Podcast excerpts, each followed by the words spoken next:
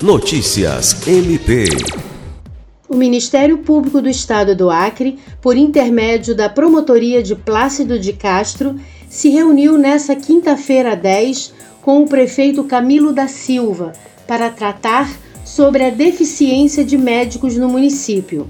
A reunião foi conduzida pelo promotor de justiça José Lucivan de Lima. A deficiência no número de profissionais tem causado uma grande demanda nos serviços das unidades básicas de saúde, bem como no Hospital Estadual da cidade. Na ocasião, o prefeito informou que há um processo seletivo em andamento para a contratação de novos médicos.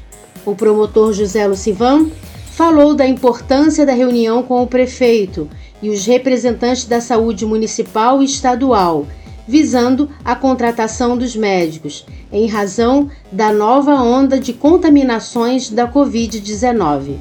Lucimar Gomes, para a Agência de Notícias do Ministério Público do Estado do Acre.